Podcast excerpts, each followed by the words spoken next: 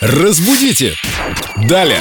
С нами Виктория Полякова, наш культуролог, знаток русского языка. И, конечно же, мы так не говорим, но часто слышим какие-то жаргонизмы. Ну, многие их используют в повседневной речи. Давайте не будем ханжами. Все же говорят «не тупи», «я туплю», «я ступила».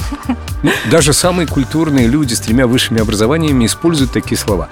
А как там правильно ставить ударение, толком никто не знает. Вот мы в пятницу с Леной говорили, и я в эфире об- обмолвился, скажем так. Использовал этот глагол. Да, да. будем тупить. Тупить или тупить. Я слышал и тот, и этот вариант. И это современный русский язык. Почему бы не коснуться таких тем? Вика, привет, что скажешь? Да, привет, ребят. Какую интересную тему вы решили обсудить.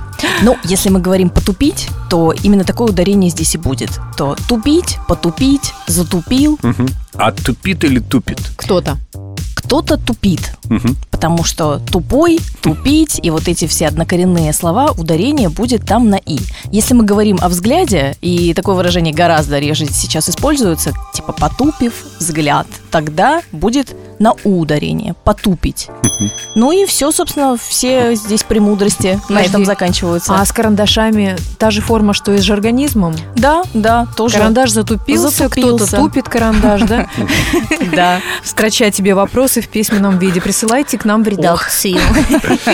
А кто-то настолько затупил, что потупил очи. Прекрасно. Это должно быть в цитатнике великих людей.